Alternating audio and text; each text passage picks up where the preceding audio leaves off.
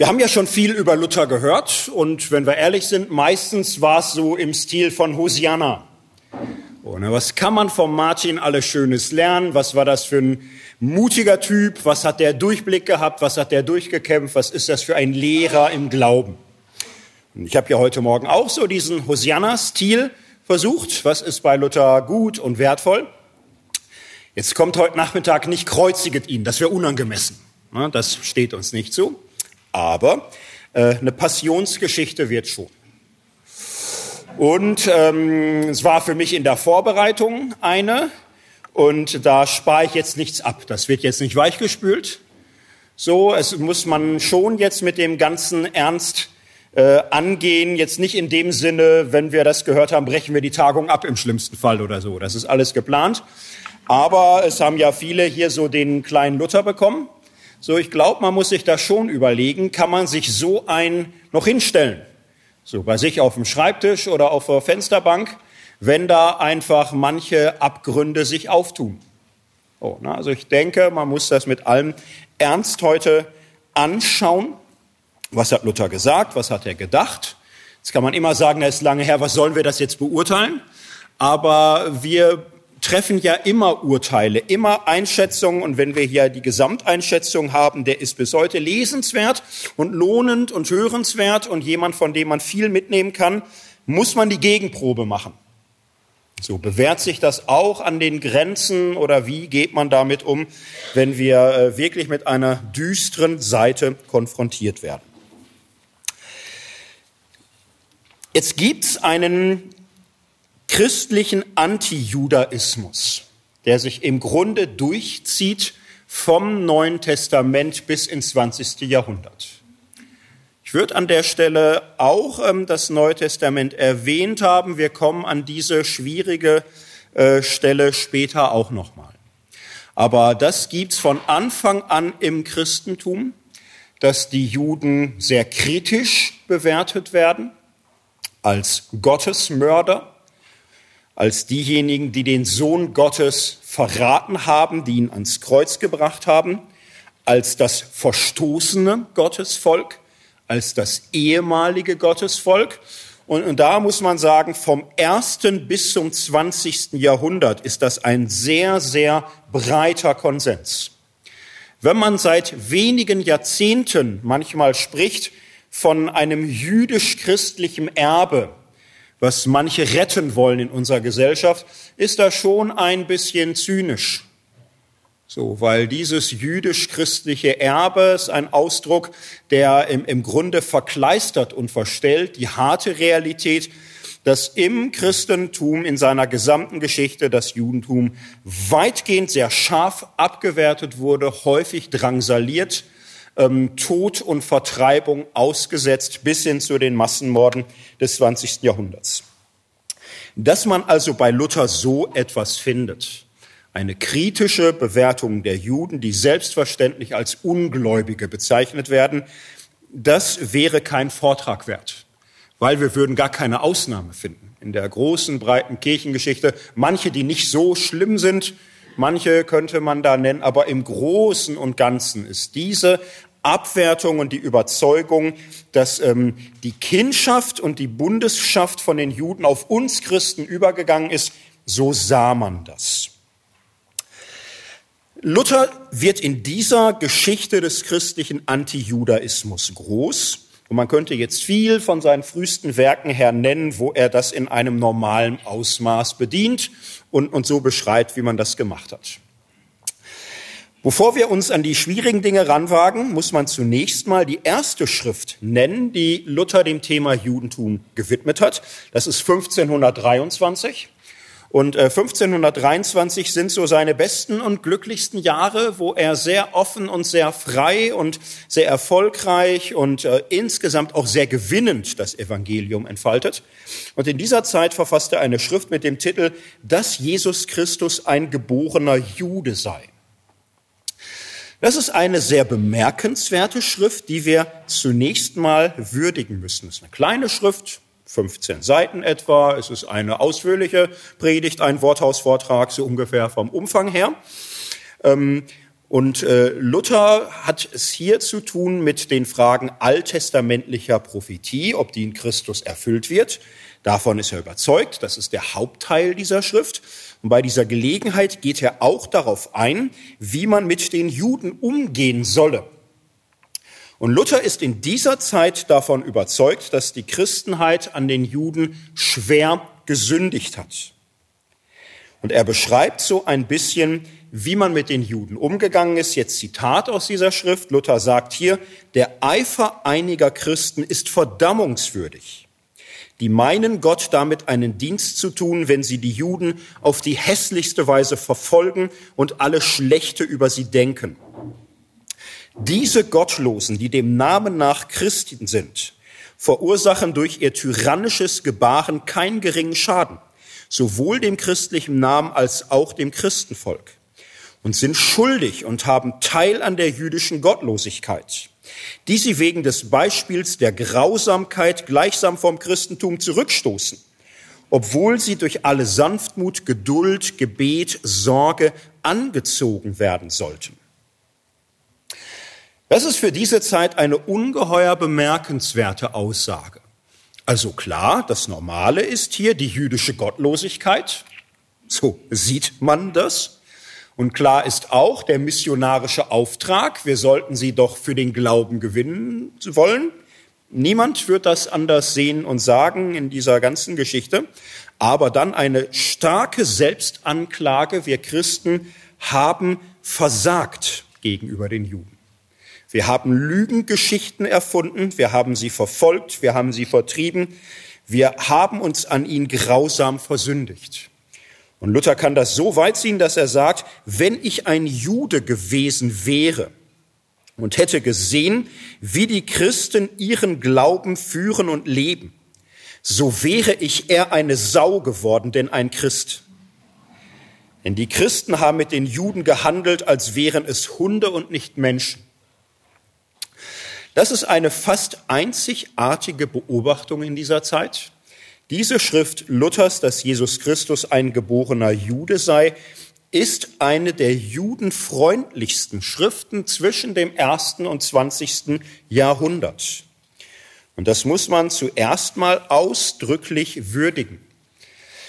Man muss sich ein bisschen vor Augen führen, was jüdische ähm, Realität war. Ich mache es mal nur an einem Beispiel fest. Ich war im Frühjahr in Bacharach zu Besuch am Mittelrhein. Vielleicht kennt mancher diese Stadt. Da gibt's ähm, eine Kapelle, so eine Ruine inzwischen, die Werner-Kapelle, so auf halber Höhe zwischen Altstadt und Schloss. Die Hintergrundgeschichte ist dies, gab ein Bacheracher Junge, Werner, der war bei Juden geschäftlich angestellt, den Rhein aufwärts. Und dann weiß man alles nicht genau. Irgendwann wurde seine Leiche angespült am Rhein, grausam zugerichtet. Und äh, die Leute haben kalkuliert, Moment mal, wenn das hier gegen die Flussrichtung des Rheins zu uns gespült wurde, hat Gott hier im Grunde diesen Jungen äh, aufbewahrt, herangespült. Und die Schlussfolgerung war, die Juden haben hier an diesem Jungen einen grausamen Ritualmord vollzogen.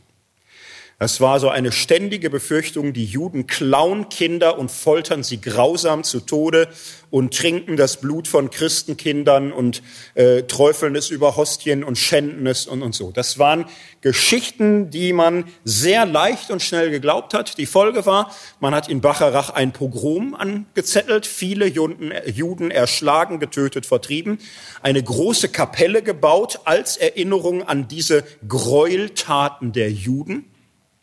Und für diese Gräueltaten der Juden hat man weite Propaganda betrieben. Nur durch Gottes Gnade wurde sie aufgedeckt. Dieser Junge sollte selig, sollte heilig gesprochen werden. Man hat da viel Geld reingesteckt. Und das war so ein, ein Instrument christlicher Identitätspflege, ähm, auch des Judenhasses, der Judenvertreibung und vielerorts im Alten Reich findet man solche Kapellen, solche Geschichten. So, es gab eine große Bereitschaft, sich das so vorzustellen. Niemand kam auf die Idee, der Junge könnte vielleicht nicht durch ein göttliches Wunder gegen die Flussrichtung des Rheins, sondern er könnte von der anderen Seite her angespült worden sein, wo er gar nicht bei Juden angestellt war.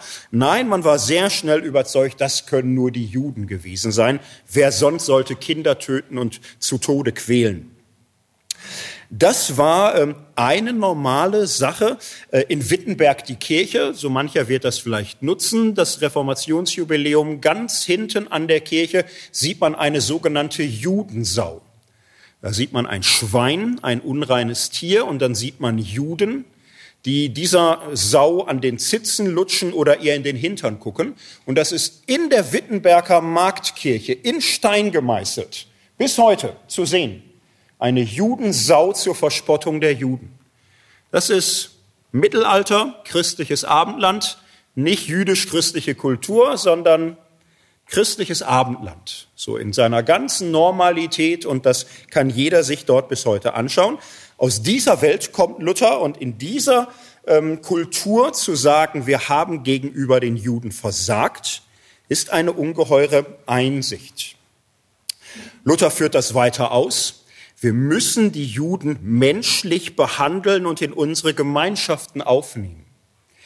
Die Juden lebten sozial isoliert in eigenen Dörfern, Siedlungen oder Ghettos. Man durfte mit ihnen keine Gemeinschaft haben. Sie durften nicht in den Zünften Mitglied sein. Jede Handwerkzunft war für sich so ein eigener Organismus, wo völlig klar ist, man wird nicht Bäcker oder Schuster oder was auch immer, ohne in eine solche Zunft aufgenommen zu werden. Für die Juden war das alles tabu. Es gab wenige Berufe, die sie tun konnten, häufig dann eben auch Geldgeschäfte, wofür man sie verachtet hat. Es war so ein Klischee, die Juden betreiben Wucher. Sie bereichern sich auf unsere Kosten, sie saugen uns aus. Landwirtschaft so war alles eher verschlossen, hier an äh, Land und so zu kommen, alles nicht für Juden, sie wurden sozial an den Rand gedrückt. Und Luther sagt, wir müssen die Juden doch aus dieser künstlichen Isolation rausholen, sie sollen mit uns leben, sie sollen Brüder unter uns sein, mit uns arbeiten. So können wir sie kennenlernen, so können wir ihnen gegenüber auch Christus bezeugen. Das ist ihm schon das Hauptanliegen. Wir müssen ihn jetzt gegenüber Christus bezeugen. Luther kannte jemand, der als Jude geboren war und der in vorreformatorischer Zeit Christ wurde, auf gewissen Druck hin. Und der ist durch Luther nun zum evangelischen Glauben gekommen. Und dieser Jude hatte Luther bezeugt, dieser ehemalige Jude, ähm, dass er, als er zur Bekehrung gedrängt wurde, nichts wusste von Christus, vom Evangelium, von der Freundlichkeit Gottes, dass er wie zum ersten Mal eigentlich jetzt glaubt. Und diese Begegnung war für Luther typisch. Er sagte, wir haben den Juden noch nie das Evangelium gebracht. Und jetzt ist die Zeit, wo durch Gottes Hilfe das Evangelium offenbart ist. Und jetzt können wir es ihnen bringen. Wer weiß, wie viele wir zum Glauben reizen können. Aber wir müssen auch unser Verhalten so verändern, dass sie dadurch nicht abgeschreckt werden. Luther plädiert auch für Geduld. Er sagt, sie sind so lange schon nicht dabei. Etwa in seinen Auslegungen sagt er, er möchte jetzt noch nicht dafür argumentieren, dass Christus auch im Alten Testament als wahrer Gott und wahrer Mensch bekannt wird. Er sagt, das sei zum Anfang zu hart. Lass sie zuvor Milch saugen und auf erste diesen Menschen Jesus für den rechten Messias erkennen. Oh, nicht ganz zurückhaltend, wir wollen sie schrittweise heranführen. Es ist ja ihr Messias, Jesus ist ja geborener Jude. So, und auch im Blick auf die Erfolgsaussichten ist er zurückhaltend, realistisch. Er sagt, ob etliche auch halsstarrig sind oder bleiben, was liegt daran? Sind wir doch auch nicht alle gute Christen. Also lasst uns anders leben, lasst uns ihnen das Evangelium bringen. Wer weiß, ob wir nicht etliche dadurch gewinnen können. Diese vielfach aufgelegte Schrift Luthers ist ein sehr seltenes Zeugnis christlicher Selbstkritik christlicher Selbsthinterfragung im Blick auf die eigene traditionelle Judenfeindschaft. Sie wurde allgemein so empfunden in evangelischen Kreisen, auch in humanistischen Kreisen, auch von Juden. Juden selbst haben auf Luther große Hoffnungen gesetzt. Sie hofften, dass tatsächlich nun eine neue Epoche des Zusammenlebens beginnen könnte. Es gab immer wieder auch jüdische Gesandtschaften zu Luther, die bei dieser Schrift anknüpften und sich von Luther Verbesserungen erhofften für ein gemeinsames Leben. Man muss im Blick auf die evangelische Kirche auch sagen, dass diese Kirche, in, diese Schrift in bestimmten Epochen die größte Wirkung hatte. Vor allem übers 18. Jahrhundert kann man sagen. Im Blick auf das Verhältnis von Juden und Christen ist das 18. Jahrhundert in der deutschen Geschichte vielleicht das Beste. So, und man kann sagen, die Pietisten etwa haben sich auf diesen frühen Luther berufen. Pietisten waren sowieso Anhänger des jungen Luthers. Beim späten hatten sie Vorbehalte, die man nachvollziehen kann. Und äh, etwa die Uni Halle, durch und durch pietistisch, gab es immer wieder Prozesse um Juden und ihre Rechte. Und die pietistischen Theologen haben fast immer judenfreundlich entschieden. Immer gesagt, der junge Luther hat doch hier eigentlich einen Weg gewesen, so müsste es laufen. Äh, bei der Aufklärung natürlich ganz genauso. Pietismus und Aufklärung haben in dieser Frage gemeinsam versucht, den Weg des jungen Luthers fortzuführen, bis düstere Epochen deutscher Geschichte das leider alles wieder hinweggeschwemmt haben. So, das war das äh, halbwegs erträgliche Präludium. Am liebsten würde ich aufhören, aber wir müssen jetzt anfangen. Denn dabei blieb es nicht. Leider ist das jetzt die Ausnahme, äh, die dann abgelöst wird von einer Umorientierung Luthers, von einem sehr harten und weitreichenden Wandel in seiner Einschätzung der Juden. Die Entwicklung Luthers nachzuzeichnen ist nicht so einfach. Er hatte manche punktuelle Kontakte mit Juden. Manche waren einigermaßen positiv. Für Luther war es eine Enttäuschung, dass es sich keine massenhaften Bekehrungen bei Juden einstellten. Das frustrierte ihn. Er traf sich mit Juden, er redete mit ihnen über das Alte Testament, über Hebräisch. Dann holten sie ihre Schriften raus, den Talmud, und sagten, nein, das verstehen wir ganz anders. Das stimmt so gar nicht, das ist überhaupt nicht überzeugend. Das war für Luther irritierend, verstörend. Ähm, Luther wurden Berichte ähm, zu ähm, beigegeben, die sagten, die Juden würden im Grunde durch seine positiven Worte bestärkt in ihrer Verstockung. Die Juden würden sich verhärten, sie würden unsere Freundlichkeit für Schwäche halten. Luther hörte von Berichten, dass Juden anfingen, Christen vom Glauben wegzuführen, dass sie Propaganda machen würden. Es gab so eine kleine, schwer einzuschätzende Sondergruppierung, die anfing, wieder den Sabbat zu halten. Nach dem, was man weiß, war es wahrscheinlich eine christliche Sonderentwicklung, eine biblizistisch schwärmerische, besondere Richtung. Luther sah die Juden dahinter. Er fürchtete nun in der Tat, dass es erfolgreiche Judenmissionen an Christen gäbe. Und aus seiner Sicht war das so, dass hier Juden äh, Christen mitnehmen auf den Weg der Verdammnis. So meinte er das sehen zu müssen. Am schlimmsten, Luther ließ sich auch wieder auf Gerüchte ein, dass die Juden tatsächlich Gräueltaten begehen. Er hörte solche Geschichten, er nahm sie wieder ernst. Es gab in der damaligen Zeit einige Konvertiten, die von Judentum zum Christentum übergetreten waren und die leider eine sehr unglückliche Rolle dabei spielten, Luthers Bild vom Judentum ähm, Profil zu geben. Einer Schrift wird ausführlich beschrieben, dass die Juden täglich Christus verfluchen, dass sie ihn als einen Gehängten bezeichnen, als ein Verbrecher, dass sie ihn lästern als Hurenkind, dass sie die Jungfrauengeburt nicht glauben, dass sie glauben, dass Maria eine Hure war, dass sie irgendwelchen wilden Verkehr mit wem auch immer hatte und dann diese ganze Geschichte der Jungfrauengeburt nur der Vertuschung äh, dienen sollte und dass man Jesus als Hurensohn und seine Mutter Maria als Hure beschimpft, da war Luther sehr empfindlich. So, dass man ihm alles Böse und Harte nachsagt, da hat er viel Übung. Aber Beleidigung Jesu, das machten ja nicht mal die Katholiken, nicht mal die Schweizer, nicht mal die Schwärmer. So, das war für ihn richtig extrem. Er glaubte auch, dass die Juden sich auf Schadenszauber verstehen. Er sagt, ihre Ärzte sind Betrüger, die schwarzmagische Praktiken betreiben. Manchmal helfen sie einem durch finstere Macht. Aber jüdische Ärzte verstehen die Kunst, uns eine Medizin zu geben, die erst gesund macht. Und dann stirbt man ein Monat später, ein Jahr später, zehn oder zwanzig Jahre später. Solche Kunst verstehen die Juden und verdienen damit Geld und spotten unser. Und dann sitzen sie da zusammen und lästern unseren Herrn. All diese Geschichten glaubt Luther wieder. Und äh, in den 30er Jahren reift in ihm die Entscheidung, er muss sich zu dieser Frage noch einmal äußern. Luther wird vom schlechten Gewissen heimgesucht, dass er freundlich über die Juden redete. Und er glaubte, dass er es Gott und den Menschen schuldig ist, alles zu widerrufen, was er freundliches gesagt hat. Es war für ihn eine schwere Gewissenslast.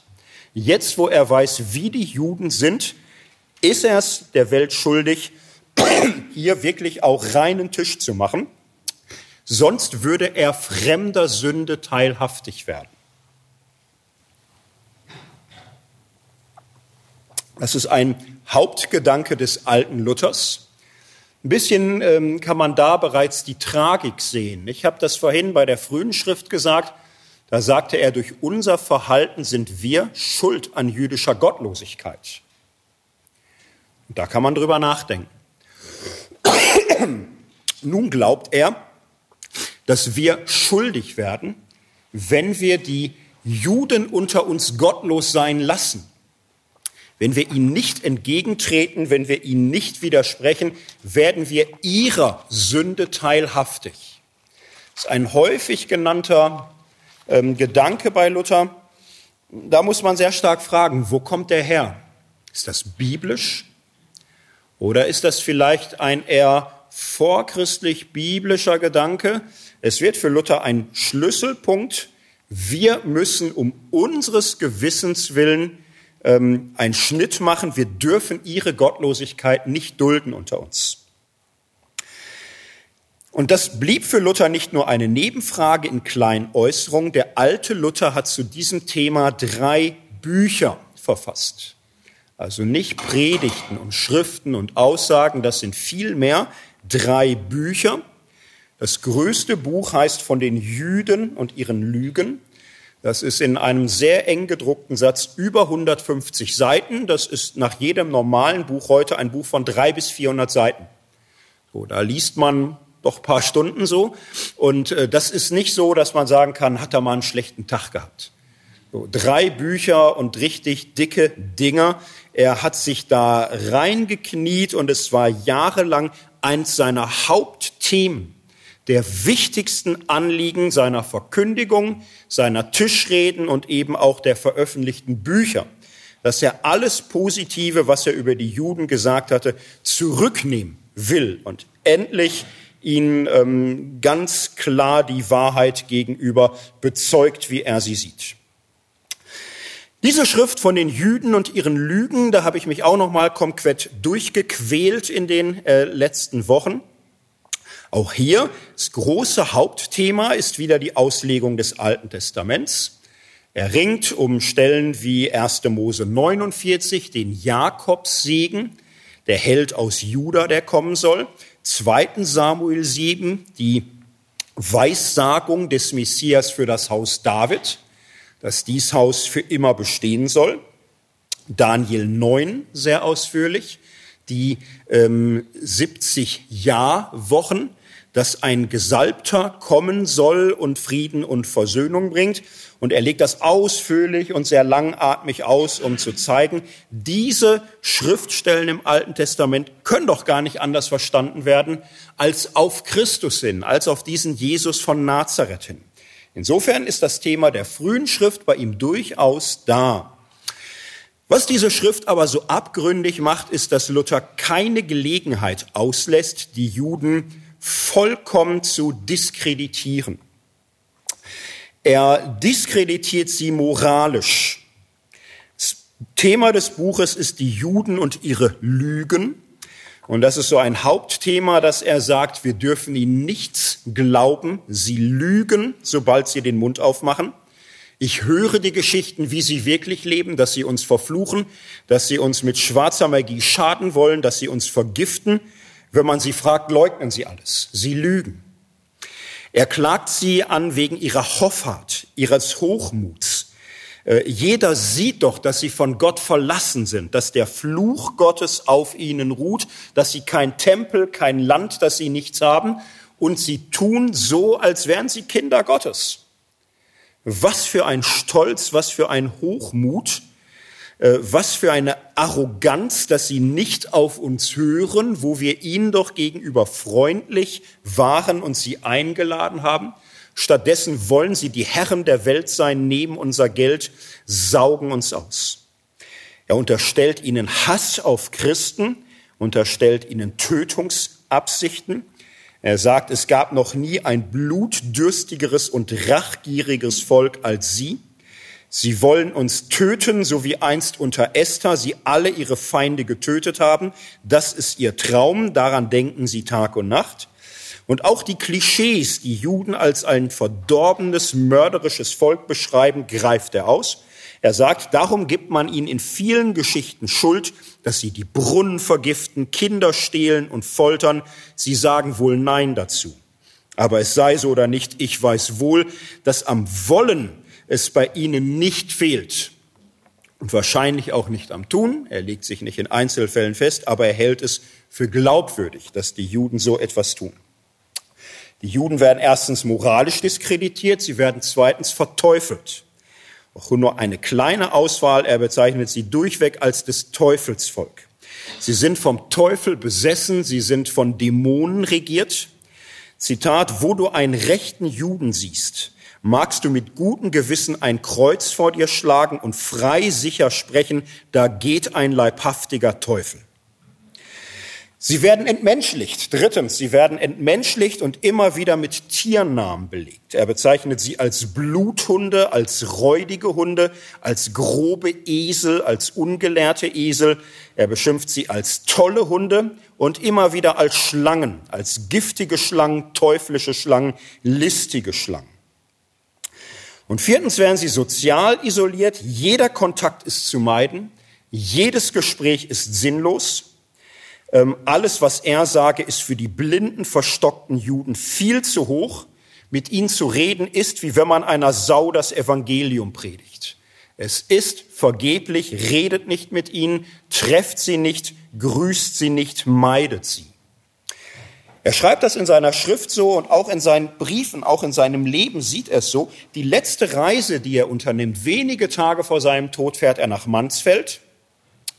Er kommt dort an, krank, erkältet, schreibt dann seiner Käthe nach Wittenberg, ich liege krank da nieder.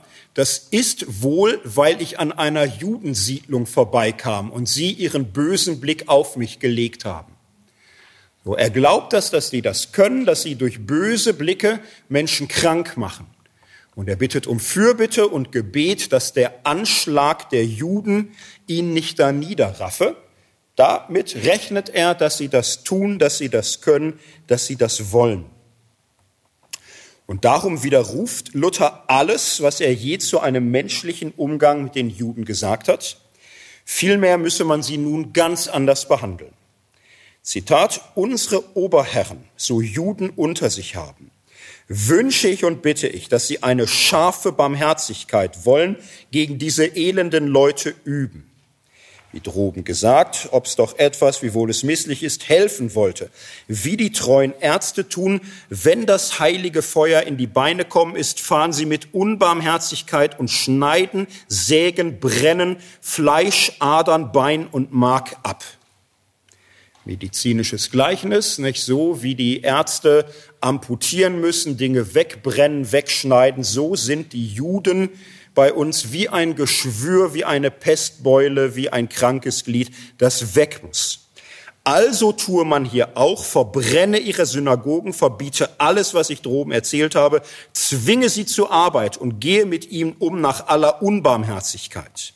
Wie Mose tat in der Wüste und schlug 3000 tot, dass nicht der ganze Haufen verderben müsste.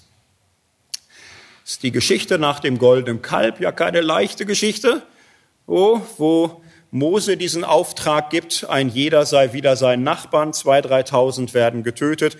Das wird hier von Luther so übertragen, die Juden müssen weg, die müssen raus. Als Hintergrund muss man dazu sehen, das ist natürlich jetzt in einem gesamteuropäischen Kontext, viele westeuropäische Länder sind längst judenfrei. England, Frankreich, Spanien haben alle Juden vertrieben. Darum gab es immer wieder einen Zuzug aus Westen nach Mittel- und Osteuropa. Und äh, Luther ist hier der Überzeugung, auch wir müssten das machen. Man könnte es jetzt relativieren und sagen, Luther macht doch hier nur das, was leider westeuropäischer Standard war. Aber wir wollen hier ähm, nicht bagatellisieren und eingemeinen. Wir werden sehen, dass Luther hier noch einmal schärfer und härter ist als Ausweisungen, wie sie sonst auch in Europa vorkamen. Aber klar, Luther ist auch Teil eines gesamteuropäischen, auch gesamtchristlichen Problems. Luther zählt Ratschläge, gibt Ratschläge, eine Reihe von Empfehlungen, was man tun muss. Es sind insgesamt sieben, ähm, die er zweimal aufzählt. Zweimal nacheinander, 30 Seiten voneinander entfernt, dass es wirklich sitzen bleibt. Erste Rat ist, zerstört ihre Synagogen und ihre Schulen. Verbrennt sie. Das, was nicht brennen will, da werft Erde, Schutt und Asche drüber. Er sagt, und wenn jemand höllisches Feuer würde werfen können, das wäre gerade recht. Weg mit ihren Synagogen, denn hier lästern sie Christus, unseren Herrn, verfluchen Jesus und Maria. Zweite Empfehlung, damit nicht genug, die Wohnhäuser müssen ebenfalls brennen, sie müssen zerstört werden. Denn das, was sie in ihrer Synagoge tun, das tun sie auch zu Hause. Da wird das Gift gestreut, äh, was äh, uns Hass und Feindschaft von den Juden einträgt. Dritte Empfehlung, alle ihre Bücher, Schriften sammeln und verbrennen.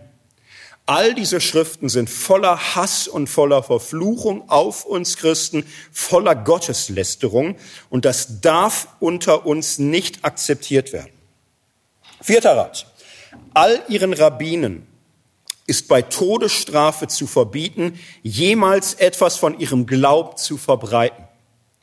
Absolutes Redeverbot, absolutes Predigtverbot, keinerlei Glaubensverbreitung.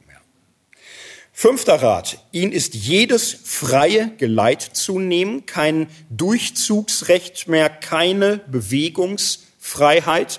Am besten ja ganz raus mit ihnen, aber auf keinen Fall, dass sie durch unsere Länder ziehen, wo sie uns schaden und fluchen, vergiften oder verführen. Der sechste Rat, sie sind unsere Blutsauger durch ihre Wuchergeschäfte. Das muss alles komplett verboten werden. Wir müssen ihren Besitz konfessieren, ihr ganzes Geld, alles, was sie uns gestohlen haben, das müssen wir uns wiederholen. Und man muss sie zur Zwangsarbeit nötigen. Man muss ihnen für die einfachsten Arbeiten Werkzeug in die Hand geben, dass sie wie wir im Schweiße ihres Angesichts an Arbeit kommen und nicht mehr wie die faulen äh, Hunde zu Hause liegen und auf unsere Kosten leben. Das sind die Ratschläge Luthers. Er sagt, die Juden sind für uns das, was für mich mein Nierenstein, mein Gallenstein sind. So, es sind äh, es, es sind wie Pestbeulen, wie Krankheitserscheinungen. Sie schaden uns, sie quälen uns Tag und Nacht. Sie müssen weg hier. Luther weiß, dass die Juden Fürsprecher haben. Dass es äh, bis in die Räte der Städte hinein oder bis in die Fürstenränge hinein welche gibt, die die Juden schützen, die zur Mäßigung mahnen, zur Milde, die zur christlichen Barmherzigkeit aufrufen. Luther weist dies als theologisch schweren Fehler zurück. Ja, er verspottet alle, die sich für Barmherzigkeit einsetzen. Langes Zitat. Wer nun Lust hat, solche giftigen Schlangen und junge Teufel, das ist die ärgsten Feinde Christi, unseres Herrn und unser aller, bei uns zu beherbergen, zu füttern, zu ehren, sich für sie zu schinden, sich rauben, plündern und schänden zu lassen der lasse sich diese Juden treulich befohlen sein. Und ist das nicht genug, so krieche er ihn in den Hintern und bete da selbst das Heiligtum an und rühme sich danach, er sei barmherzig gewesen und habe den Teufel und seine jungen Teufel gestärkt, zu lästern unseren lieben Herrn und sein teures Blut, womit wir Christen erkauft sind. So ist er denn ein vollkommener Christ voller Werke der Barmherzigkeit, die ihm Christus belohnen wird am jüngsten Tag mit den Juden und den ewigen höllischen Feuer. Luther konnte oft ironisch, sarkastisch kämpfen, er tut es auch hier. So aber, dass sowas äh, zu lesen heftig ist, so und das hunderte von Seiten lang, ahnt ihr, glaube ich, langsam. Und es geht so weiter. Jede Barmherzigkeit in dieser Frage ist Sünde. Wir wissen, dass sie Gott und Christus lästern. Und wenn wir dagegen nichts unternehmen, werden wir mitschuldig. Wir dürfen sie nicht direkt töten, sagt Luther, nicht wir als einzelne Christen, das verbietet die Bibel, aber christliche Obrigkeit darf in einem christlichen Land keine Gottlosigkeit dulden. Und Gottes Lästerung ist ein Verbrechen und Verführung zum Unglauben ist niemals zu akzeptieren. Hier muss die Obrigkeit mit scharfem Schwert vorwachen. Es gibt noch ein, zwei Stellen, wo Luther so Gedanken hat, ob sie sich nicht doch bekehren mögen, aber er hat sie weitgehend aufgegeben. Und es gibt auch wenige Stellen, aber die gibt's auch, wo man nicht nur sagen kann, dass er hier anti-judaistisch argumentiert, sondern wo er auch rassistisch redet, wo Luther sagt, ihr ganzes Blut ist verseucht, das ganze Volk ist verderbt, es ist für sie keine Hoffnung. Auch wenn sie so tun, als wollten sie sich bekehren, äh, wir können ihnen nicht trauen. Und auch dazu nochmal ein sehr hartes Zitat. Wenn ich aber einen frommen Juden überkäme zu teufen, zu taufen, so wollte ich ihn alsbald auf eine Elbbrücke führen, ihn ein Stein an den Hals hängen und in die Elbe werfen. Denn diese Schelke verspotten uns und unsere Religion. Und das ist rassistisch begründet, das kann man auch nicht irgendwie entschuldigen. Religiöser Streit, verletztes Gewissen, das zielt auf die Menschen, auf sie als Volk mit ihrem Geblüt und von Geburt an. Es ist keine Hoffnung für sie. Was machen wir mit diesem Luther? Was sollen wir ihm sagen? So. Was sollen wir sagen dazu, zu solchen Gedanken? Wir können die Möglichkeiten durchspielen. Ein Historiker, der darüber geschrieben hat, Thomas Kaufmann, Luthers Juden, sehr empfehlenswert. Wenn das, wer das am Blog mal lesen möchte, wäre das der beste Kauf, Luthers Juden von äh, Thomas Kaufmann. Er sagt es so, wir müssen das konsequent historisieren. Mit Luther insgesamt müssen wir das machen. Er ist ein Mensch des 16. Jahrhunderts. Ähm, das ist die angemessenste Form der Kritik das ist alternativlos. Er steht in seiner Zeit. Der kann nicht mehr als gegenwärtige Stimme des Protestantismus in Anspruch genommen werden. Denn was Luther über die Juden schreibt, ist eine theologische Bankrotterklärung. Es ist so unentschuldbar wie unerträglich. Und das müssen wir ehrlich und gründlich offenlegen. Und wir können nicht so tun, als sei unser Martin bis heute ein Lehrer, eine aktuelle, lebendige Stimme des Christentums. Er ist historisch. Historisch heißt dann, wir lassen das im 16. Jahrhundert. Vielleicht kann man mancher seiner anderen Einsichten irgendwie gewinnen. Aber insgesamt müssen wir einfach diesen Schnitt ziehen. Und würde ich sagen, ja, für wissenschaftliche Theologie gilt das ja eigentlich immer. Wir müssen auch die Bibel historisieren. Auch sie redet ja nicht direkt zu uns als Adressaten, sie redet zu ihren Lesern und Hörern und uns die biblische Botschaft zu erschließen, ist ja auch immer ein Umweg durch das historische Verstehen und Denken hindurch. Und insofern wäre das jetzt erstmal nichts Neues. Natürlich müssen wir Luther historisieren. Und äh, da habe ich mich ja auch drum bemüht, es ungefähr einzuordnen in einen gesamteuropäischen Kontext. Aber sowas geht auch nie hundertprozentig.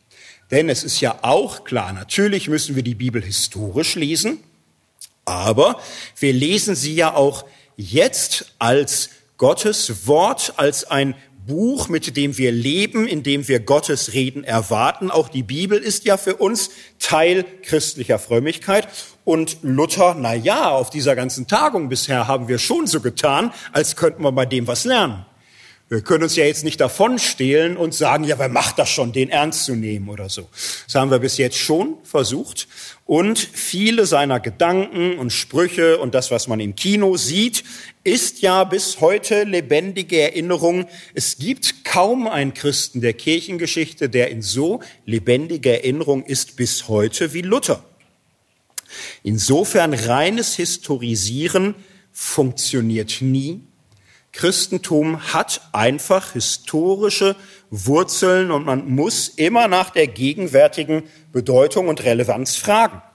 Insofern ist die Beobachtung, dass Luther ein Mensch seiner Zeit ist, nicht genug, denn er ist für den Protestantismus nicht irgendein Mensch.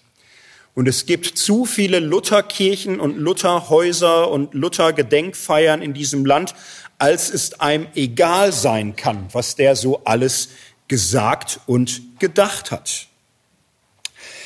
Wie gehen wir damit um? Man könnte es jetzt bagatellisieren und kleinreden. Und das hat man lange versucht. Man hat lange gesagt, na ja, jeder ist auch ein bisschen Kind seiner Zeit. So, und da war Luther halt einfach noch befangen in schlimmen Irrtümern und ist ja auch alles traurig und vielleicht ist es auch ein bisschen viel, aber er hat ja auch so viel gute Sachen geschrieben.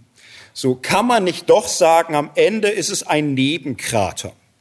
Etwas, was ihm leider unterlaufen ist, findet man ja auch nicht gut, hat man ja schon im Pietismus und in der Aufklärung zu Distanz genommen. Müssen wir das immer so hochwühlen? Müssen wir das jetzt immer so aufbauschen und lassen wir es doch mal gut sein? War immer schon schwer in der Geschichte. So hat man es lange versucht. Ich auch, würde ich schon sagen. Ich habe das immer irgendwie gewusst und immer gesagt, ja, da hat er richtig Mist geredet, aber war auch froh, damit nichts zu tun zu haben. Aber das äh, finde ich unbefriedigend. Es ist ein bisschen zu schlimm. So, ne? Also nehmen wir andere Beispiele, als Kopernikus die Sache erzählt mit Sonne und Mond. Da sagt äh, Luther, was für ein Dummschwätzer. Jeder weiß doch, dass die Sonne sich um die Erde dreht. Sagt doch Josua schließlich, Sonne steh still. Darum ist das ein alberner Klügling, der so tut, als würde sich die Erde um die Sonne drehen. So, das ist lustig, nett, so kann man sagen, der Luther. Und da kam noch ganz anderes hinterher, aber ja, Mittelalter, ne, Teil des Mittelalters. Ja, bei so Fragen funktioniert's. Das sind so Sachen, hat er sich getäuscht, war er in alten Irrtümern befangen. Nur, das ist ja jetzt nicht wie eine Frage, dreht sich die Erde um die Sonne oder die Sonne um die Erde. Das ist schon eine Frage, wo ich meinen Luther frage, was war los mit dir? Also Irrtümer würde ich sagen, wir alle irren. Und wir alle werden auch mal schuldig und wir bleiben hinter der Liebe zurück, die Christus vorlebt. Und wir alle haben unsere Ecken und Kanten. So, aber das, was wir gerade gehört haben, das ist Menschenverachtung auf hohem Niveau. Das ist Verteufelung von Menschen, und das ist ähm, von einer Kälte, von einer Härte, von einer Skrupellosigkeit, dass man manchmal nicht mehr weiter lesen kann. So, wie gehen wir damit um? Wie, wie konnte er das tun? Jahrelang nicht nur in solcher Blindheit befangen zu sein, sondern immer wieder sich zu motivieren, Bücher zu schreiben, und immer wieder zu sagen, ich muss noch ein Buch schreiben, die Leute glauben mir nicht, wie schlimm es um die Juden steht. Das ist schon von einer extremen Qualität, die das bei Luther hatte. Wie gehen wir damit um? Nächste Möglichkeit ist, Wir nehmen das Männchen mit nach Haus und machen eine Zeremonie, wo wir es in irgendeinem Mülleimer oder in irgendein Kamin und sagen, das war's. Ich war bei Worthaus 6, ich habe dir eine Chance gegeben. Zwischendurch dachte ich, das könnte was werden, aber dann kam der Hammer. Nee, das war's. Das mache ich nicht mit. Das äh, ist so unglaublich diskreditierend, äh, so unglaublich vergiftend und zerstörerisch. Du kannst nicht bei uns auf dem Kaminsitz stehen bleiben und da ein lustiges Männchengesicht machen und so Sachen rausgehauen haben. Und das sind Sachen, wir werden das dieses und nächstes Jahr noch oft hören und lesen. Das äh, gehört zu solchen Jubiläen, dass viel kommt und es wird, glaube ich, eins der großen Themen sein. Ja, und ich muss sagen, ich kann das verstehen. Es haben jüdische Denker, Autoren in unserem Land gesagt, jetzt schon, wenn ihr Protestanten Reformationsfeiern veranstaltet, spart euch die Einladung, ich komme nicht. Ich rede gern mit euch, aber ich komme zu keiner Luther-Gedenkstunde. Das äh, bin ich mir schuldig, dass ich so einen Mann nicht ehre. Das ist unmöglich, unmöglich für mich, angesichts meiner Geschichte, der Geschichte meines Volkes, keine Lutherfeier äh, anlässlich eines solchen Menschen. Und so Stimmen sind ja nicht neu, die hat es immer wieder gegeben. Früher haben Christen dann versucht zu sagen, ja, aber es war die Zeit und es war das Mittelalter. Der war auch krank, der hatte Dauerschmerzen, der war auch schlecht informiert und es ist lange her. Ich gehöre leider auch zu denen, die sagen, nee, lasst uns das nicht so machen. Was wäre denn lutherisch in dieser Frage? Wie haben wir Luther kennengelernt bis jetzt? Ich glaube, wir haben Luther kennengelernt als einen, der drastisch gesprochen hat. Hätte Luther Scheiße für Gold erklärt? Ich glaube nicht.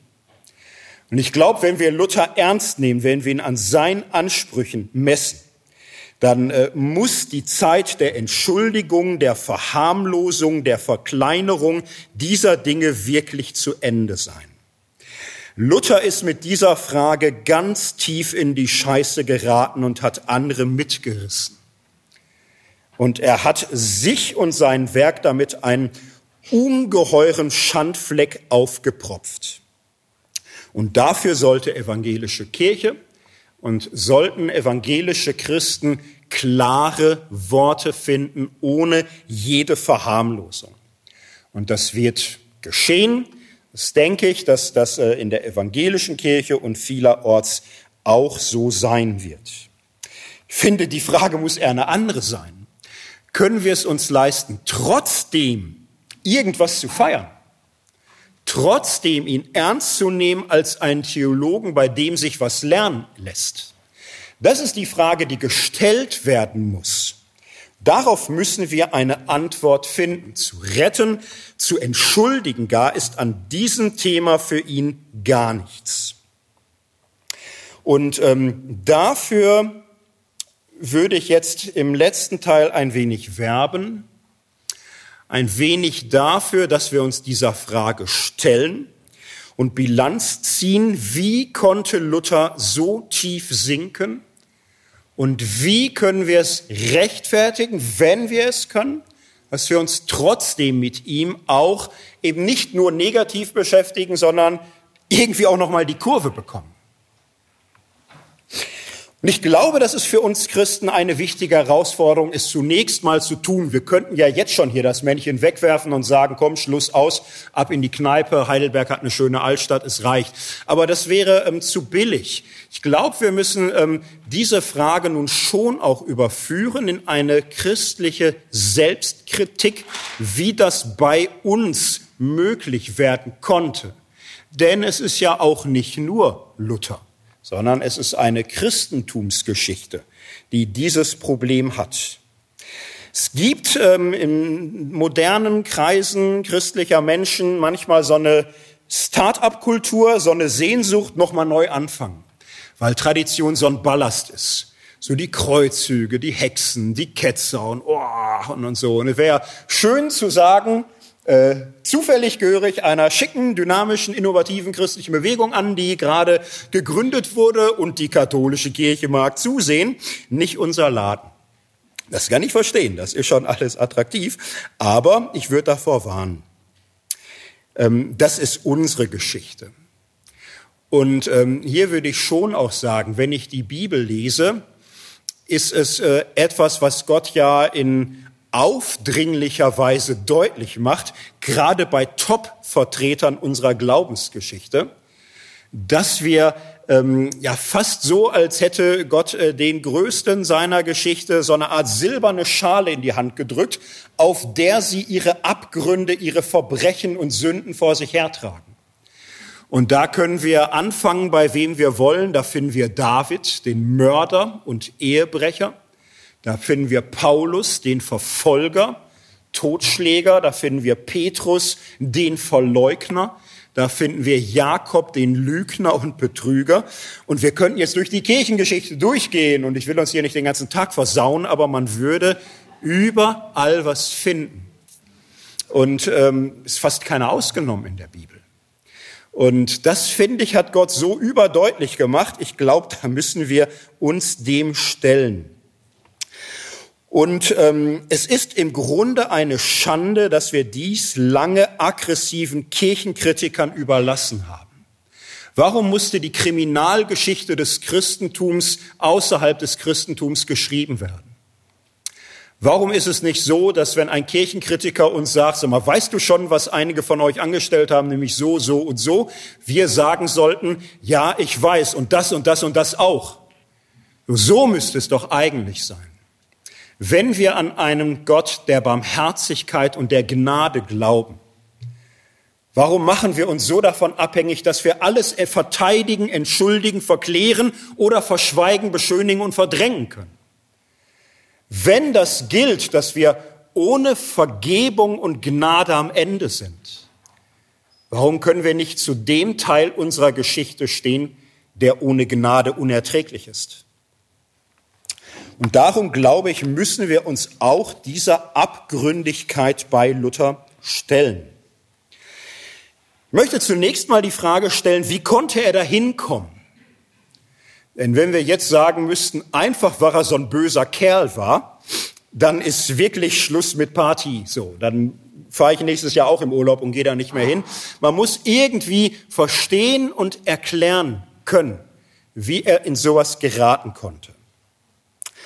Diese Erklärung wird uns jetzt auch nicht Vergnügen machen, das, was mir jetzt dazu einleuchtet, aber ich möchte sie trotzdem vorstellen. Es soll ja jetzt hier nicht so ein Luther-Bashing werden, ähm, nach Möglichkeit ziehen wir uns damit rein in diese Geschichte. Wie kommt Luther in seine unsägliche Beurteilung der Juden? Meine entscheidende Erkenntnis, die jetzt nochmal durch die Lektüre vertieft wurde, es hat sehr viel zu tun mit seinem Bibelverständnis. All die Schriften über die Juden sind vor allem Bibelauslegungen.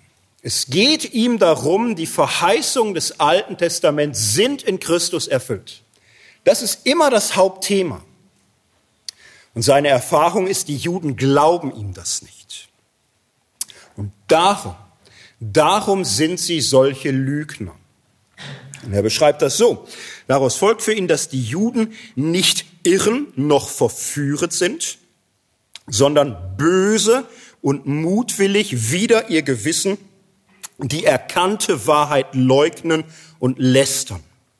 Ein solchen Menschen soll niemand wert achten, dass er ein einziges Mal mit ihm reden wollte. Es geht Luther um den exegetischen Beweis, dass Jesus der verheißene Messias ist und er hält das für glasklar, völlig eindeutig. Und wenn die Juden das nicht glauben, dann ist das Bosheit, dann ist es Verstockung, teuflische Verblendung. Und was sie über die Bibel sagen, damit martern sie alle Worte der Bibel. Sie missbrauchen, quälen und foltern Gottes Wort durch ihre eigenen Auslegungen. Zitat, sage du, welche Abgötterei ist gleich diesem Gräuel, der Gottes Wort in Lügen verkehrt. Das ist Luthers Hauptvorwurf.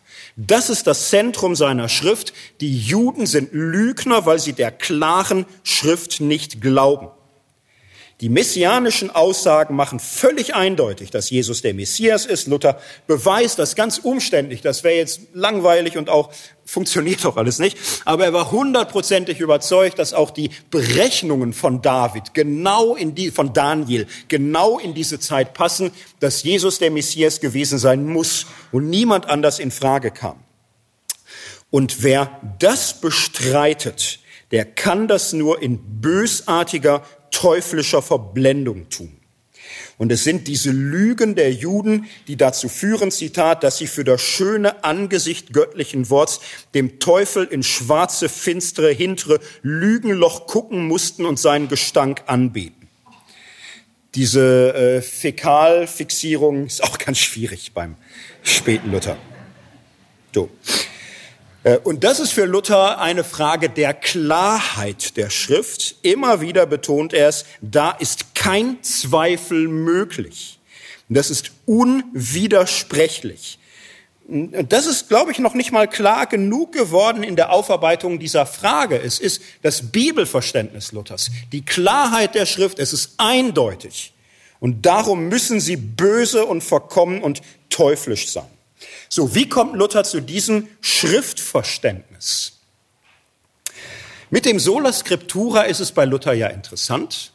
Das Sola Scriptura ähm, wird von Luther ja nicht äh, immer zusammengestellt mit Solus Christus, Sola Gratia, Sola Fide. Die Zusammenstellung dieser Solas gibt's bei Luther gar nicht übrigens. Viel später erst in der Kirchengeschichte. Ist aber schon viele Zusammenhänge, wo so allein Christus, allein die Gnade, allein der Glaube.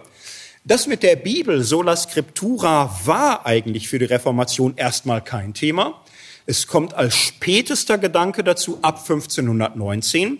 Und man kann hier sehr schlicht sagen, die Bibel ist Luthers Gegenpapst. Das ist eigentlich der Sinn des Sola Scriptura. Seine altgläubigen Gegner haben gesagt, du kannst hier nicht einfach als Bibelprofessor kommen und Thesen aufstellen. Die Bibel wird ausgelegt durch die Tradition und sie wird ausgelegt durch das kirchliche Lehramt des Papstes. Und da ist Luthers Gegenthese, nicht die Tradition legt die Bibel aus, die kann irren, nicht der Papst, auch nicht Konzilien, die können alle irren. Niemand legt die Bibel aus, die Bibel legt sich selbst aus. Wir können nur die Bibel, die Bibel auslegen lassen. Niemand kann sich darüber stellen. Sie ist für uns die letzte Grundlage. Und wenn er das betont, allein die Schrift, dann ist die Bibel Luthers Gegenpapst. Und die Bibel ist für ihn darum wichtig, weil die Wahrheit seiner Lehre und ihrer Gewissheit daran hängt, dass er aus der Bibel das ableiten und begründen kann. Darum kann Luther so weit gehen, etwa, dass er den Jakobusbrief aus seiner Bibel aussortiert. Denn da kriegt er echte Schwierigkeiten mit Jakobus 2. Da sagt er, das ist keins der Hauptschriften des Neuen Testaments, da wird nicht Christus getrieben. Die Bibel ist für ihn absolute Grundlage, da geht lieber ein Brief über die Klippe, als dass die Bibel als solche nicht mehr funktioniert. Und jetzt eine schwierige Sache bei Luther. Es ist in seiner Frühzeit so, aber auch immer wieder, dass Luther eine wichtige Unterscheidung trifft. Und die funktioniert so, dass er sagt, natürlich ist die Bibel Gottes Wort, das haben ja auch alle Katholiken und so gesehen. Dies Wort ist klar, aber das Wort ist klar im Blick auf seine Sache. Die Bibel ist klar im Blick auf ihre Sache, die Gnade Gottes in Jesus Christus, das Heil allein aus dem Glauben. Das ist hell wie das Sonnenlicht klar und eindeutig. Es gibt auch eine Unklarheit der Schrift, unklare Worte, unverständliche Zusammenhänge. Als Bibelübersetzer wusste er das genug, aber ihre Sache, die Mitte, ist eindeutig. Und so könnte man das heute auch sagen, sagt man das heute? Luther hat manchmal dazu geneigt, diese Klarheit der biblischen Mitte auszuweiten auf die ganze Schrift. Und er hat das ausgeweitet auf diese ganzen messianischen Weissagungen. Er glaubte, die als klar und eindeutig auf Christus hinführend auslegen zu können. Jetzt ist es ja so, dass heutzutage so gut wie kein Alttestamentler mehr sagen würde, natürlich reden äh, Genesis 49 und 2 Samuel 7 und Daniel 9 von Jesus von Nazareth. Ist doch logisch. So, nicht? Im Grunde muss man sagen, die ganzen Beweisführungen Luthers sind doch arg gekünstelt, arg verzweifelt, seine Versuche, die Zwei-Naturen-Lehre und den Kreuzestod und all das im Alten Testament wiederzufinden. Also da hat jeder heutige Exeget mehr Verständnis für die Juden, die das nicht glauben wollten, als für Luther, der es um jeden Preis probiert. Aber Luther hat um jeden Preis versucht, diese Bibeldinge eindeutig zu machen, weil für ihn war das Zentrum berührt. Es sind die Christusworte des Alten Testaments. Und wenn die nicht eindeutig sind, wenn die nicht klar sind, dann gerät die ganze christliche Heilsgewissheit ins Wanken. Darum, so würde ich zuspitzen, sind die Juden Opfer von Luthers Gewissheitsbedürfnis geworden. Heilsgewissheit gehört zum christlichen Glauben. Aber das, was er in der Frühzeit bindet an das Evangelium, an das mündliche Wort, an die Rechtfertigung durch den Glauben, das Wort, was gewiss macht, das erweitert er auf seine Auslegung messianischer Weissagung des Alten Testaments. Und den Juden zuzugestehen, dass das nicht so klar und eindeutig ist, wie er denkt, hieße für Luther, die eigene Heilsgewissheit in Frage zu stellen. Das ist meines Erachtens der Grund, warum er hier so aggressiv, so scharf, aus unserer Sicht so verhärtet und verblendet gegen die Juden schießt. Sie werden zum Opfer seines Gewissheitsbedürfnisses. Und ähm, das fand ich auch gruselig, äh, so wie Luther er das macht. Äh, es ist bis jetzt nicht so, dass man sagen kann, wahrscheinlich hat er gesoffen und hat dann irgendwie im Rausch da sich dem inneren Hass ergeben. Nein, er verflucht die Juden bei aufgeschlagener Bibel. Und jede Judenbeschimpfung versucht er für sich biblisch zu legitimieren. Er gewinnt aus der Bibel die einzige Grenze, die er akzeptiert und sagt, wir dürfen sie nicht direkt gewalttätig töten oder sonst wie. Das dürfen wir nicht. Da ist die Bibel vor. Aber die Maßnahmen, die ich vorhin vorgelesen habe, Synagogen zerstören, Häuser weg, all das, da schreibt Luther eins zu eins ab aus dem Buch Deuteronomium. Das sind alles Maßnahmen der Landnahmephase so wie die Juden im Land Kanaan umgegangen sind mit den Götzentempeln im Land, mit den Menschen, mit den Häusern, so müssen wir mit den Juden umgehen. Das macht Luther ganz biblizistisch und sagt, äh, ihre Synagogen, das ist kein Tempel mehr. Die sind nicht mehr Gottes Volk. Hier, wir sind des Herrn Tempel. Wir sind der Leib Christi. Und in unserem Land gilt das Wort Gottes für die Juden eins zu eins, so wie sie selbst Mose gehorcht haben gegen die Bewohner Kanaans. So müssen wir dem Wort Gottes nun gehorchen gegen die Juden. Luther leitet seine schlimmsten Beschimpfungen aus der Bibel ab. Ich habe gesagt, dass er sie am liebsten als Schlangen äh, beschimpft.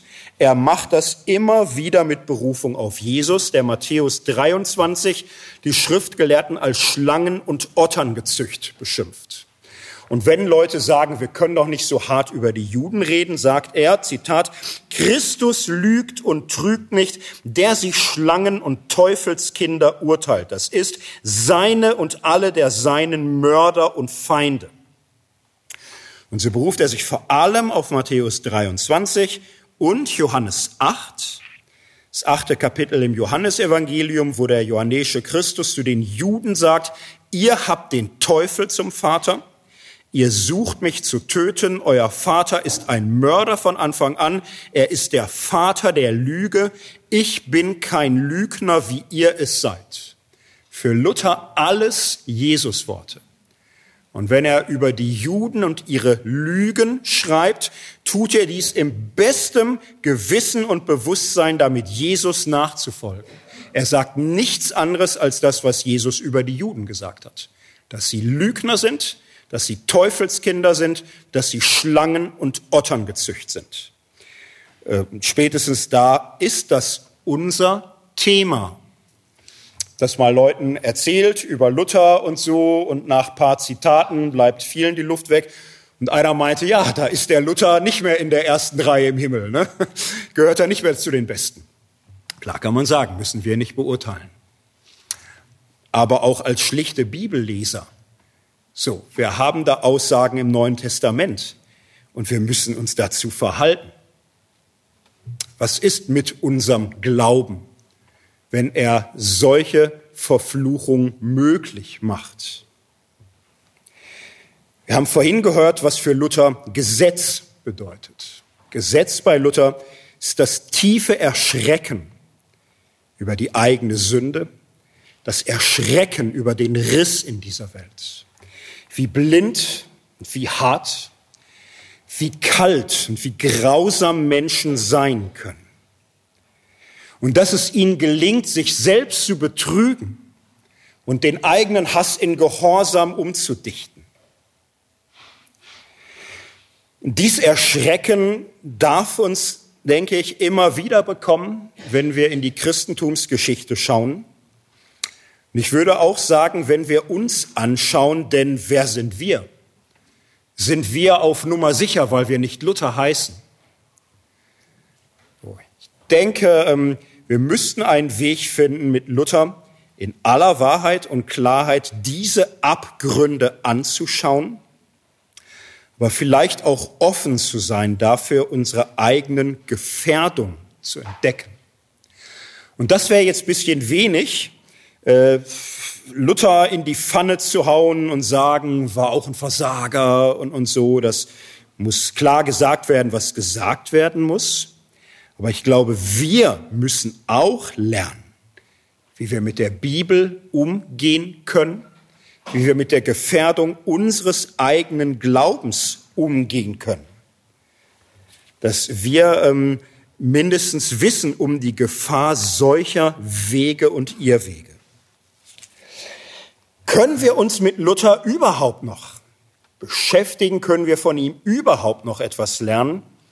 Ich würde sagen, unter einer Bedingung, wenn es uns, klar, gelingt, uns davon zu distanzieren in, in jeder Form, aber auch indem wir verstehen, indem wir verstehen, wie er dort hineingeraten konnte und äh, verstehen oder bei ihm lernen, dass es anders gegangen wäre. Und ich glaube, so muss man die Frage zuspitzen, wenn dieser späte Luther konsequent, konsequent hier nur zu Ende denkt, was seine Theologie enthält, dann würde ich sagen, ist er erledigt. So, wenn das die Konsequenz ist, dann ist die Sache im Grunde durch. Oder kann man Luther auch so lesen, dass er hier im Grunde in einer schrecklichen Inkonsequenz befangen war? Äh, und das würde ich sagen, ja, und ich möchte das an zwei Punkten abschließend deutlich machen. Der erste Punkt, und zur Hälfte habe ich den angesprochen, der Bibel, Glaube ist Luthers großes Problem. Und der Grundfehler seines späten Denkens ist, dass er die Klarheit der Bibel nicht mehr nur auf ihre Sache bezieht, das Evangelium von Jesus Christus, sondern für jede einzelne wichtige Aussage meint in Anspruch nehmen zu können. Und das glaube ich schon so eine Aufgabe auch der Selbstreinigung des Christentums. Ich glaube, hier müssen wir lernen, einen selbstkritischen Bibelumgang zu pflegen. Ein Bibelumgang, wo wir die Bibel nicht dafür zu verwenden, nicht verwenden dafür, ähm, alles Mögliche zu legitimieren, was man mit ihr legitimieren kann sind ja, ähm, es gibt ja heute fast keine Christen, die sagen würden, aufgrund der Bibel halte ich die Juden für Teufelskinder. Ich kenne keine, die das so sagen. Auch sehr, sehr konservative Christen laufen ja nicht über die Straße und sagen, die Juden sind Teufelskinder, sie sind Schlangen. Das gibt's ja kaum. Ich glaube, wir müssen noch ein bisschen weitergehen. Wäre es dann heute legitim, die Juden als Teufelskinder zu bezeichnen? Ich glaube, hier müssen wir sehr, sehr klar Nein sagen. Ich glaube, es wäre absolut illegitim, unmenschlich, grauenhaft, unmöglich, die Juden als Schlangen oder Teufelskinder oder Lügner zu bezeichnen. Das steht aber so im Neuen Testament. Das steht da drin. So. Und da, denke ich, brauchen wir nicht nur eine Historisierung Luthers, sondern auch eine Historisierung der Bibel. Das heißt jetzt nicht, dass mir darum geht, äh, auch die Bibel ist doof oder so. Johannes Evangelium wird auch nicht mehr gepredigt. Aber ich denke, hier muss man sehr, sehr klar sagen, was wir vorhin hatten, eine Aussage ist nicht wahr und nicht gültig ohne die Existenz, in der sie gewonnen wird. Wir haben neutestamentliche Schriften, die in einer sehr extremen Kampfsituation ähm, Aussagen über die Juden haben, wo Christen drangsaliert, in die Enge gedrückt, unter Verfolgung, solche Aussagen in ihrer heiligen Schrift haben. So, und das würde ich nicht aus der Bibel rausstreichen und rausreißen. Es steht da drin in einer besonderen, schwierigen, schuldvollen Geschichte zwischen Juden und Christen. Und dann müssen wir fragen, wie können wir solche Texte lesen? Können wir sie so lesen, dass wir sagen, diese Texte machen es zumindest legitim. Man darf die Juden als Lügner, Teufelskinder und Schlangen bezeichnen.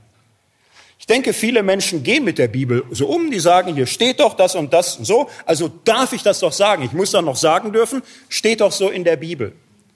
Ich denke, man muss das messen an der biblischen Botschaft von der Gnade Gottes in Christus, der Nächstenliebe, der Barmherzigkeit.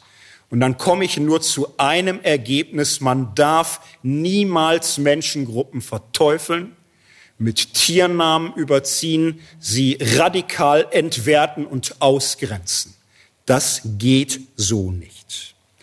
Und das konnte Luther wissen. Er konnte es wissen mit seiner Unterscheidung von Bibel und Sache der Bibel. Und er hat es gewusst in seiner frühen Schrift. Ich glaube, ohne diese frühe Schrift käme man gar nicht mehr klar heute mit ihm. Aber so würde ich es an der Stelle für möglich halten, zu sagen, wir distanzieren uns radikal von seinem Judenhass und sagen zugleich, man kann mit Luther gegen diesen Luther argumentieren. Der zweite Punkt ist die Ethik. Man kann über Ethik sehr viel sagen. Ich möchte nur sehr kurz Folgendes bemerken. Luther wusste, dass biblische Ethik niemals eins zu eins auf heute übertragen werden kann. Luther sagt, die falschen Propheten sprechen. Liebes Volk, das ist Wortes Gott, es ist wahr, wir können es ja nicht leugnen. Äh, das ist Wort Gottes. Dann sagt er, es ist wahr, wir können es ja nicht leugnen, aber wir sind nicht das Volk, zu dem er redet. Für Luther war völlig klar, es funktioniert keine biblizistische Ethik sondern Ethik ist immer etwas, wo die Situation und die Kultur hinzugehört. Und darum ist auch biblische Ethik immer von der Mitte des Evangeliums her zu begreifen. Weiteres Zitat von ihm. Man sieht wohl, dass die Könige, Priester und Obersten haben oft frisch ins Gesetz gegriffen, wo es der Glaube und die Liebe gefordert haben. So dass also der Glaube und die Liebe soll aller Gesetze Meister sein und sie alle in ihrer Macht haben. Denn da alle Gesetze auf den Glauben und die Liebe treiben, soll keins mehr gelten, noch ein Gesetz sein, wo es dem Glauben oder der Liebe zuwider geraten. Das ist lutherische Ethik. Und daran ist Luther in seinen Spätschriften mehr als einmal brutal gescheitert. Aber wenn das lutherische Ethik ist, dann ist in der Tat von ihm auch noch was zu retten. Darum glaube ich, dass wir dies Reformationsjubiläum benutzen sollten, sehr klar Bilanz zu ziehen. Und wenn wir trotzdem noch anderes über Luther sagen, trotzdem noch manches lernen, dann in der Tat immer nur so, trotzdem, trotz allem.